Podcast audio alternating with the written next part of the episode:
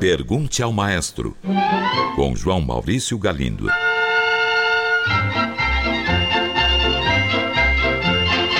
Olá, amigos. Um ouvinte enviou esta mensagem. Maestro, minha pergunta é sobre uma peça chamada Moisés, cuja autoria seria de Paganini ou de Rossini. Eu gostaria de saber quem é o seu verdadeiro autor. Caro ouvinte, na verdade você está falando de duas obras diferentes. Uma delas é um belíssimo trecho de uma ópera de Rossini chamada Moisés no Egito. Esta é uma obra interessante, pois é uma ópera de cunho religioso, um gênero um tanto incomum. Rossini a escreveu originalmente em italiano e assim ela foi estreada em 1818. Mais tarde, ele fez uma revisão da obra, transcrevendo-a para o francês, para ser apresentada em Paris. Isso aconteceu nove anos depois, em 1827. Este trecho específico ao qual você se refere chama-se Dal tuo stellato sfoglio e alterna solo e coro.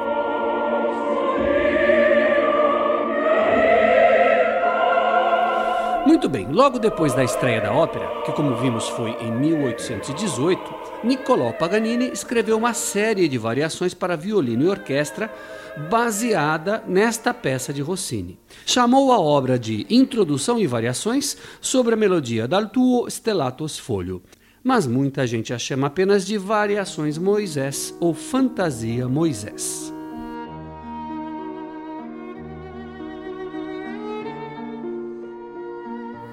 Ou seja, a peça de Paganini foi feita a partir de um tema de Rossini. Uma coisa muito comum no mundo da música clássica é um compositor usar melodias de outro para fazer uma série de variações. O próprio Paganini teve melodias suas usadas como tema, por Brahms e Rachmaninoff, por exemplo. Um ouvinte enviou uma pergunta sobre o compositor Franz Schubert. Ele diz: Vejo que algumas obras de Schubert têm um número de opus, enquanto outras são catalogadas como Deutsch. Aliás, algumas têm os dois números, o número de opus e o número Deutsch. Eu fico um tanto confuso com isso. O senhor poderia esclarecer o assunto?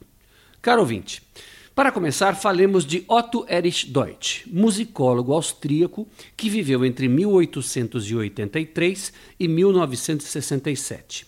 Ele foi um grande erudito que escreveu várias obras importantes. Especializou-se na música germânica da primeira metade do século XIX, e entre os muitos textos que criou, destaca-se esse catálogo da obra de Schubert.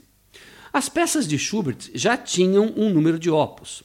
Como o catálogo Deutsch é mais completo, a tendência é que a numeração por opus seja abandonada aos poucos.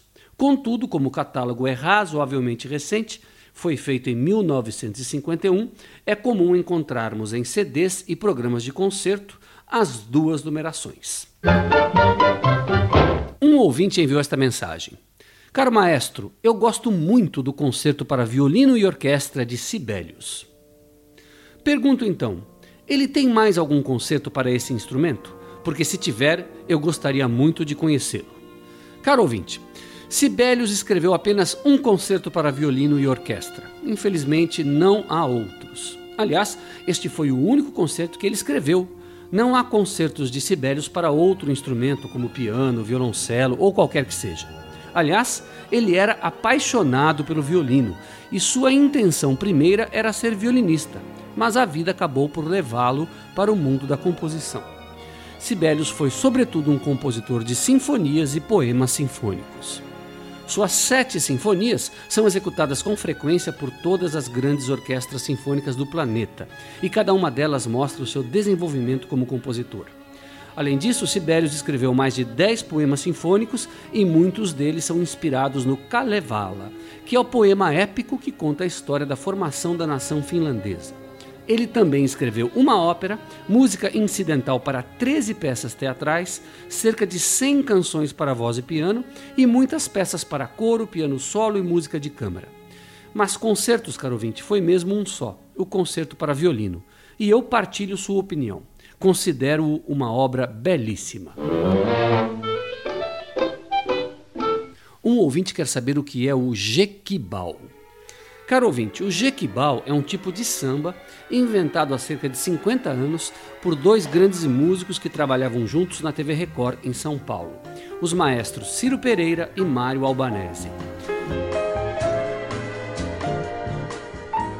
Com grande atividade na música popular, mas ao mesmo tempo com uma sólida formação erudita, eles procuraram inovar fazendo um samba em compasso de cinco tempos. Pois bem, o que isso quer dizer? É um assunto um tanto técnico, difícil de explicar, mas eu vou tentar. Os estilos musicais muitas vezes são associados ao ritmo básico que apresentam. Uma valsa, por exemplo, para ser valsa, tem que ter o ritmo de três tempos: um, dois, três, um, dois, três, um, dois, três. Porém, Tchaikovsky conseguiu escrever uma espécie de valsa em ritmo de cinco tempos: um, dois, três, quatro, cinco, um, dois, três, quatro, cinco e ele a colocou em sua Sinfonia número 6.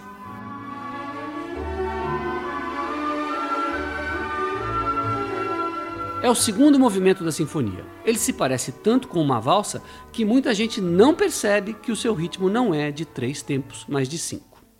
Pois bem, coisa semelhante fizeram Ciro e Mário Albanese. O samba, para ser samba, tem que ser em compasso de dois tempos. Um, dois, um, dois, um mas eles conseguiram encaixar o samba num compasso de cinco.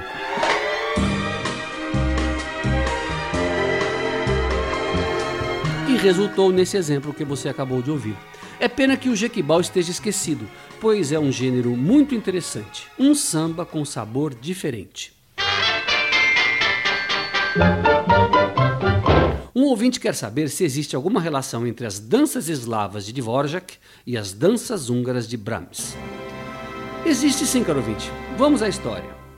Dvorak era um jovem compositor muito talentoso, porém originário de um país um tanto periférico no ambiente musical europeu da época, a Boêmia, que hoje é parte da República Tcheca. Por isso era bem difícil vencer no mundo musical germânico, onde ele queria se introduzir.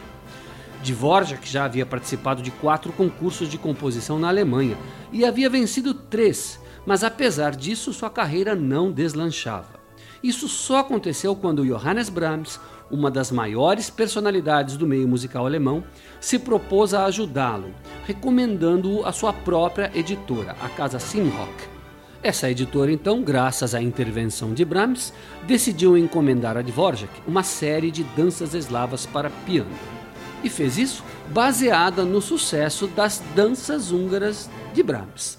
A estratégia deu certo. As danças eslavas de Dvorak fizeram imenso sucesso. Posteriormente foram orquestradas, a editora pediu mais, Dvorak escreveu mais algumas e elas estão aí até hoje, tocadas por grandes pianistas e grandes orquestras de muitos países. Um ouvinte enviou esta mensagem. Maestro, uma vez eu ouvi o locutor da cultura anunciar uma determinada peça que teria sido escrita a partir do nome de Bach. Eu não entendi. O senhor poderia explicar? Caro ouvinte, em primeiro lugar, explico aos ouvintes que, porventura, não saibam que nos países de cultura anglo-saxônica as notas musicais não são designadas pelas sílabas do, ré, mi, fá, etc., mas por letras A, B, C, D e assim por diante. A nota Dó corresponde à letra C a nota Ré é representada pela letra D, a nota Mi pela letra E e assim por diante. Então nós temos que o nome de Bach, formado pelas letras B, A, C e H, resulta num fragmento melódico com as notas Si bemol, Lá, Do e Si natural. Eis essas notas tocadas em seguida. Pode parecer um fragmento melódico meio estranho, mas com um bom acompanhamento Fica interessante. Ouçam. Pois bem, muitos compositores criaram obras musicais de grande envergadura a partir dessa pequena célula musical. Um exemplo que eu posso citar vem de Robert Schumann. Em 1845, ele compôs seis fugas sobre o nome Bach. E aqui vão algumas outras obras semelhantes. Fantasia e Fuga sobre o nome Bach, escritas por Franz Liszt em 1855. Variações sobre Bach, de Nikolai Rimsky-Korsakov, compostas em 1878. E Fantasia e Fuga sobre o nome Bach, de Max Reger, escritas em 1900. É isso aí, um grande abraço e até o próximo programa.